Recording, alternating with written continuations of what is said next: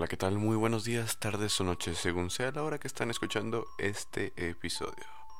Sean bienvenidos una vez más a Noches de Desvelo. Mi nombre es Héctor García. Comencemos. El día de hoy les voy a hablar sobre una asesina serial. Una mujer aterradora. Que sin duda alguna tiene una historia muy, muy, muy interesante. Les hablaré sobre Nanny Doss.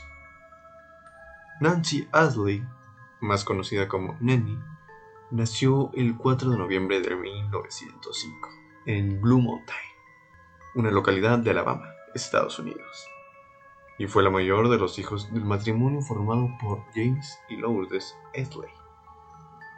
En verdad, Nanny era hija legítima de James, que nació cinco meses después de que él y Lourdes se conocieran.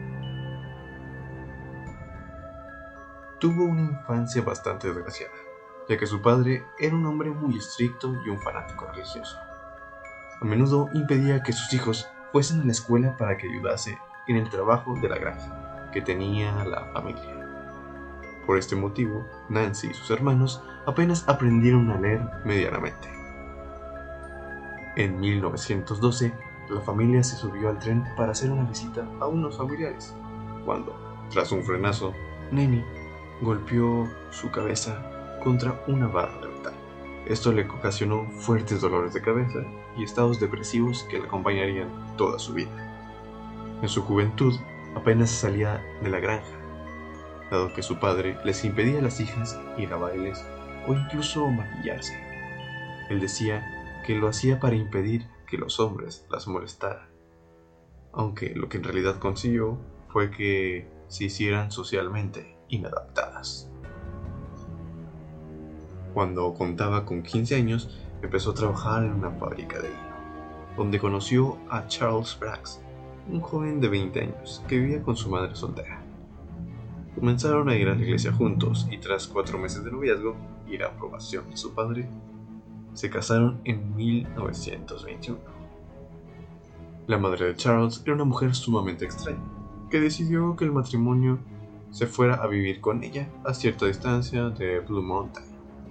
Incluso impedía que la propia madre de Nanny se quedara a dormir cuando iba a visitarla. Entre 1923 y 1927 tuvo cuatro hijas, aunque el matrimonio no iba muy bien debido a las constantes infidelidades por parte de ambos miembros. Charles, al igual que Nanny, solían desaparecer durante varios días en una serie de borracheras, que cada vez eran más frecuentes, debido, según sus palabras, al estrés que sufrían por las continuas discusiones entre su madre y su mujer. En el año de 1927, perdieron en dos semanas a dos de sus hijas, aparentemente por intoxicación alimentaria. Charles se le hizo extraño. Entonces sospechó que las muertes habían sido causadas por su mujer y se marchó de la casa, llevándose a la hija mayor, llamada Melvina, y dejando a la recién nacida Flora con su madre.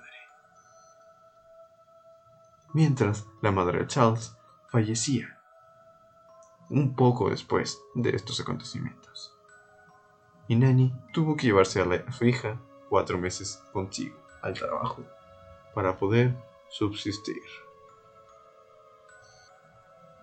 En el verano de 1928, Charles volvió a la casa donde vivía su mujer, acompañada de su nueva pareja y de su hija, para solicitar el divorcio. Nanny se trasladó poco después a la ciudad de Anniston, en donde tomó apego por la lectura de novelas de romance y por las secciones de contactos de los periódicos. En una de las respuestas que envió a los anuncios, conoció a Frank Harrelson, un albañil de 23 años, con quien se casó en 1929. Todo esto a pesar de haber descubierto que su marido había sido una persona muy bebedora y que tenía antecedentes por violación. Su matrimonio duró 16 años. En el año de 1943, la hija mayor de Nenny, Malvina, quedó embarazada de Robert Lee Haynes y dio a luz en la casa familiar. El bebé, una niña, falleció poco después de haber venido al mundo. Elvina creyó haber visto a Nenny con un alfiler en las manos. Aunque la extenuación tras dos horas de parto y la intoxicación por éter etílico, un anestésico empleado cuando no había otro disponible, que presentaba no le permitieron asegurar. Los médicos certificaron una muerte súbita. Melvina comenzó a salir poco después con un soldado, quien disgustaba sobremanera a Nelly. Tras una fuerte discusión sobre este asunto, Melvina fue a visitar a su padre. Él se encontraba separado en aquel momento de su madre. Para hablar con él del comportamiento de esta misma. El 7 de julio de 1945, mientras Melvina estaba en la casa paterna, el hijo de meses que había tenido con este soldado y que se encontraba al cuidado de su abuela, Robert, falleció por asfixia. Por causas no determinadas en la autopsia. Nenny cobró el seguro de vida de 500 dólares que había, que había hecho el pequeño Robert. En agosto de 1945, el marido de Nenny fue una de las numerosas personas que celebraron la rendición de Japón en la Segunda Guerra Mundial, con una soberana borrachera. Tras estar todo el día bebiendo, finalmente violó a Nancy en el dormitorio del matrimonio.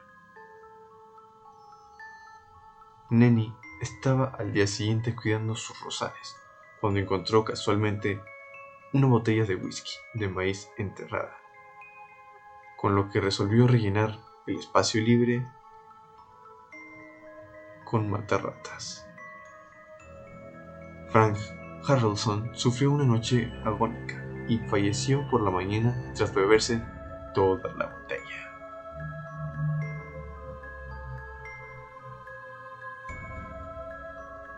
Tiempo después, específicamente meses, Mientras Nenny se encontraba en Lexington, Carolina del Norte, respondió a un anuncio de contactos de Emily Lanning, un hombre viudo muy similar a Frank. Tras una temporada intercambiando correo, se casaron tan solo tres días después de haberse visto por primera vez. Este matrimonio fue extraño a decir de quienes lo conocieron, ya que Nenny era una persona muy cariñosa en casa aunque desaparecía durante dos o tres meses, tal vez en cuando. Ali falleció dos años más tarde, en 1952, a causa de una insuficiencia cardíaca. La casa de la familia ardió hasta los cimientos poco tiempo después, lo que propició que Nenny cobrase el seguro. Ella se unió entonces al Círculo de Diamantes, un club para ayudar a la gente a encontrar su medio naranja, donde conoció a Richard L. Morton, un hombre de negocios de Emporia, Kansas, con quien se casaría poco tiempo después. Al igual que el resto de maridos, de Nenny era un hombre adicto a las mujeres, aunque en este caso no era un alcohólico como sus predecesores. En enero de 1953, la madre de Richard, Louisa, se fue a vivir con ellos para estar más cerca de su hijo. Como la relación entre Nenny y Louisa era caótica, ya desde la primera vez que se habían visto, la idea de tener que vivir con ella le resultaba repulsiva, y Nenny acabó por envenenarla dos semanas después de iniciarse la convivencia con su suegra. Richard moriría también envenenado en marzo de ese año. Ambas muertes fueron calificadas de muertes naturales. lo que hizo que la gente se compadeciese por tan trágicas pérdidas en tan poco tiempo. Poco después de la muerte de Richard, Nanny conoció a Samuel Doss, un hombre muy religioso que desaprobaba el alcohol y las relaciones extra y las relaciones premaritales, así como las novelas románticas que tanto le gustaban a Nanny. Se casaron en julio de 1953 y se fueron a vivir a Tulsa. En septiembre de ese año, Samuel fue ingresado en el hospital de la localidad, aquejado de síntomas presuntamente similares a la gripe aunque los médicos le diagnosticaron finalmente una infección severa del tracto digestivo. Estuvo todo ese mes y un poco del siguiente en tratamiento internado y finalmente le dieron de alta el 5 de octubre. Pero Samuel murió esa misma tarde, poco después de haber cenado. Nenny inició los trámites para cobrar los dos seguros de vida que tenía contratado Samuel, aunque al médico de la familia le pareció sospechoso y solicitó permiso para hacerle una autopsia al cadáver de este. El juez le dio permiso y la autopsia reveló grandes cantidades de arsénico en el organismo del fallecido. Nada más enterarse el juez, Annie fue detenida como sospechosa de haber asesinado a Samuel Doss. Una vez que comenzó el interrogatorio de ella, confesó haber asesinado con arsénico a Samuel Doss, a sus anteriores cuatro maridos, a dos de sus hijas, a su madre, a dos de sus nietos y a su suegra.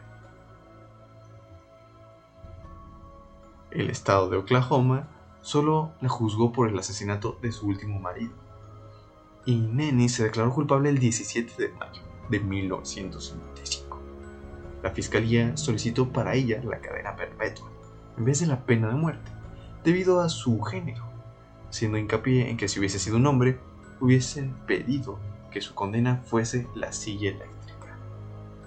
Finalmente, fue condenada a cadena perpetua, a cumplir la prisión estatal de Oklahoma. El 2 de junio de 1965, Nancy Doss murió a los 59 años de edad en la enfermería del presidio debido a una leucemia. Sabiduría, respeto y cariño son algunas de las palabras que describen a aquellas personas de nuestra línea ascendiente. Y no, en esta ocasión, no hablaré de nuevos padres despiadados que asesinan a sus hijos sin titubear.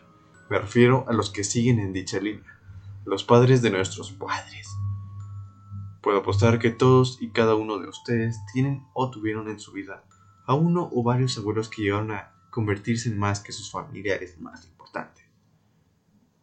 Los abuelos son aquellos padres que no tienen que educarnos, sino guiarnos, consentirnos y aconsejarnos.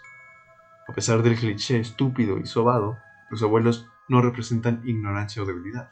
Al contrario, son aquellos que logran mantener familias de decenas unidas merecen toda nuestra admiración por lograr lo que han logrado. A veces la inteligencia y oscuras intenciones de algunos abuelos se esconden tras de ese rostro encantador. A esto me refería previamente cuando mencionaba el no juzgarlos por su edad. Como, hemos aprendido en esta columna, nadie en la faz de la tierra es de fiar. O bueno, al menos esto le sucedió a la familia de Nancy.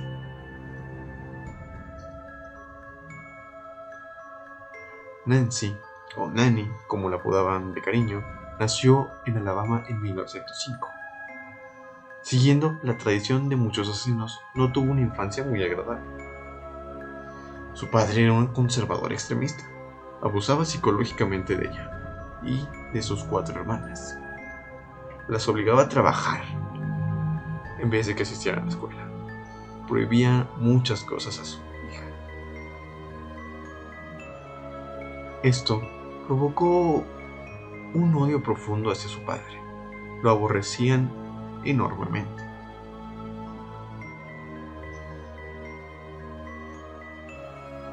Pero bueno, hasta aquí la historia de esta particular asesina.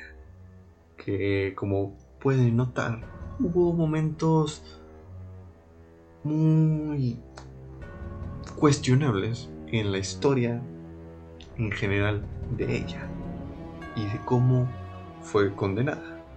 Pero esto ya lo dejaré a su interpretación, como quieran cuestionar y analizar esta historia. Sin más por el momento, me despido. Espero que el episodio del día de hoy haya sido de su agrado. No olviden compartir, que me ayudan muchísimo. Envíenle este episodio y los que más les hayan gustado a sus amigos, para que así este podcast vaya creciendo cada vez más. Les agradezco mucho por haber escuchado hasta el final. Les mando un fuerte abrazo. Hasta la próxima.